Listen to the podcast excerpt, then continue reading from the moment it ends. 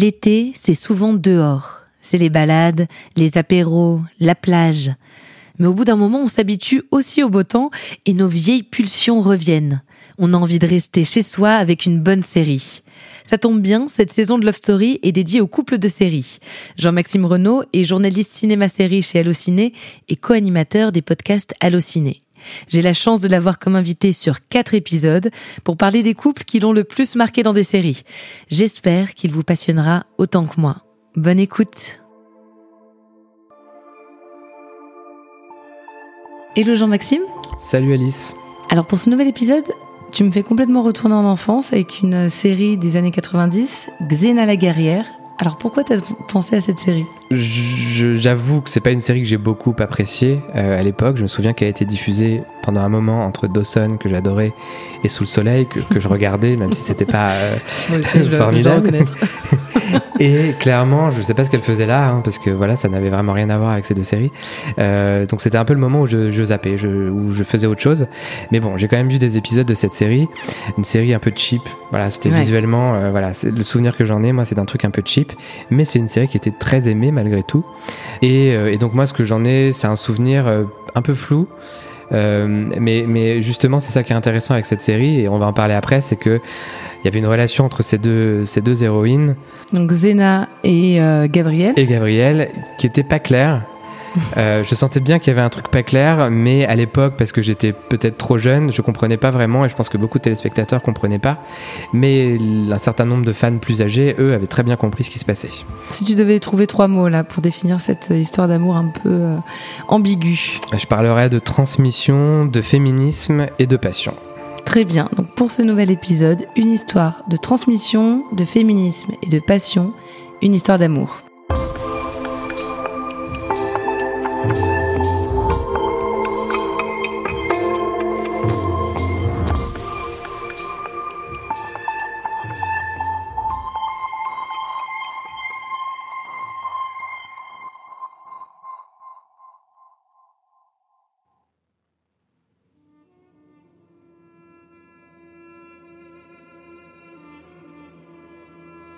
À l'époque des dieux de la mythologie, des seigneurs de la guerre et des rois de légende, un pays en plein désordre demandait un héros. Alors survint Xena, une prestigieuse princesse issue du cœur des batailles. Combat, passion, danger. Par son courage, Xena changera la face du monde. Nous sommes en 1996 et le premier épisode de la série Xena la guerrière s'ouvre sur un épique générique. Le show de John Chulian et Robert Tappert est un spin-off de la série Hercule. Hercule, série assez, euh, culte pour toute une génération, une série de fantasy, donc qui a inventé un peu les mythes, euh, vraiment à sa manière, c'est-à-dire que ça mélangeait un peu tout, un peu toutes les époques, il y avait des influences euh, grecques, des influences euh, de, plein de mythologies différentes. C'était ouais, c'était des aventures tournées en Nouvelle-Zélande, donc il y avait quand même des beaux paysages, mais au niveau des effets spéciaux, on était dans les années 90, c'était pas toujours très très fameux. et bah, Hercule vraiment, c'était la série de mecs, voilà, si on devait résumer les choses. et Xena, c'était son pendant féminin, donc il y avait deux héros d'un côté, deux héroïnes de l'autre. Et Xena, disons qu'elle a eu plus de succès, je pense, en France. Euh, je saurais pas très bien dire pourquoi. Euh, peut-être que c'est un hasard de programmation, euh, mais en tout cas, euh, peut-être que c'est justement lié au couple, parce que dans Hercule, il n'y avait pas de sous-texte homosexuel. C'était vraiment très baston, violence, etc. Ça restait léger parce que ça, se voulait familial, mais voilà. Là où la série Xena était un petit peu plus complexe, un petit peu plus maline, elle n'était pas très jolie visuellement non plus, mais elle était plus intéressante, je pense, en termes de sous-texte et de, choses à en tirer, quoi. À l'origine de la complexité de la série, on a donc un duo. Il y a Xena, la brune à franges, dont le robuste bouclier épouse parfaitement les courbes.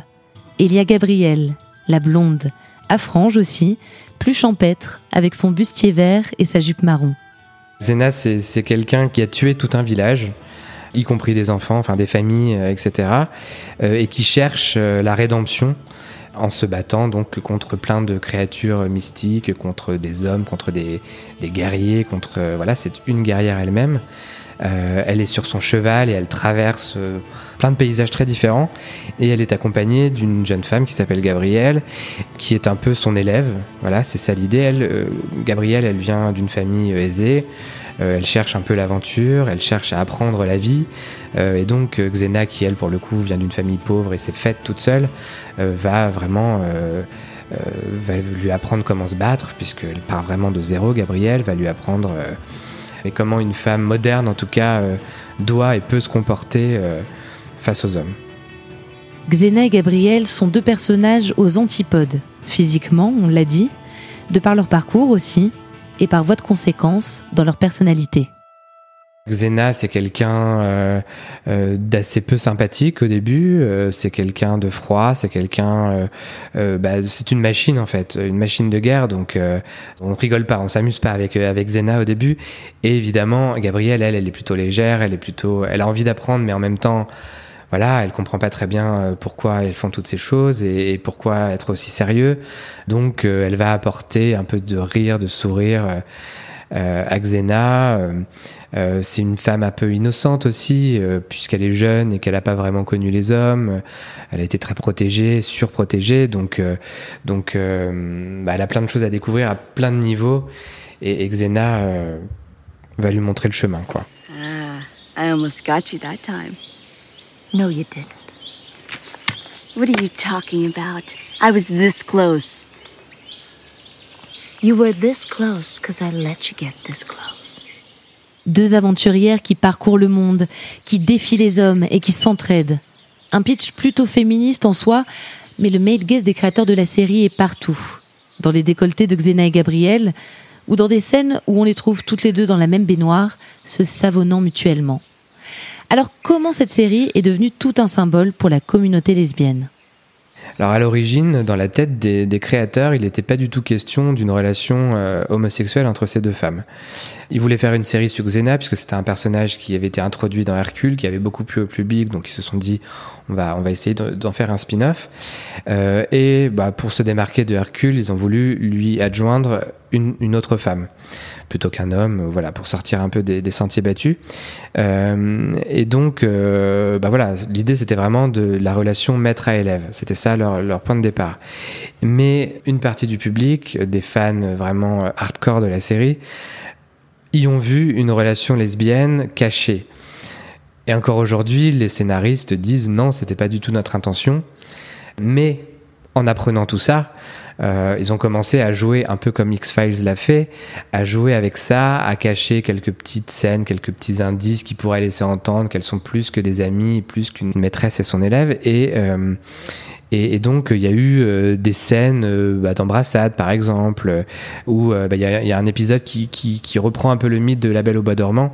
Et Gabrielle a été endormie pendant un an, et Xena doit venir la réveiller en l'embrassant, donc le fameux baiser de La Belle au Bois dormant. C'est une manière aussi de donner aux fans ce qu'ils attendent, euh, tout en l'assumant pas vraiment, puisqu'elles ne sont effectivement pas en couple. Et ça lance pas d'ailleurs euh, quelque chose, euh, un début de relation entre elles, hein, ce baiser. C'est vraiment un épisode parmi tant d'autres, voilà, qui a marqué les esprits du coup.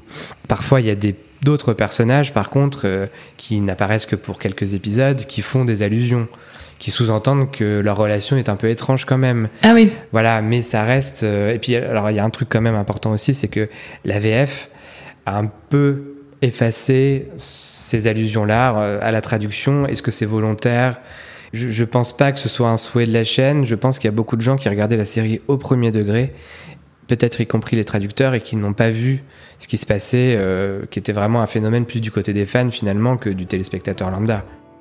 En comblant un cruel déficit de représentation, la relation entre Xena et Gabriel, si ambiguë fut-elle, a nourri les fantasmes d'une génération et forgé une solide communauté de fans. Comme dans beaucoup d'épisodes de cette saison spéciale série, le constat est le même. Les personnages évoluent avec leurs fans, avec leur imagination et leurs exigences. Dans le cas de la série Xena, cela n'aura pas suffi pour officialiser la passion entre deux femmes. Du côté de la chaîne, très clairement, ça a beaucoup freiné à plein de niveaux.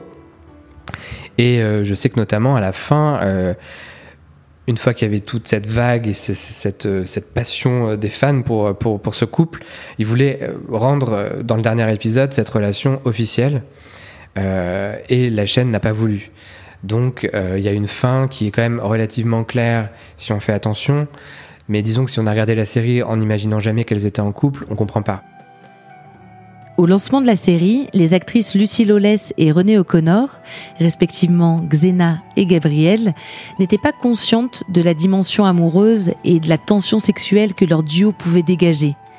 C'est en rencontrant les fans, en répondant à des interviews, qu'elles ont compris qu'elles étaient devenues de véritables icônes gays.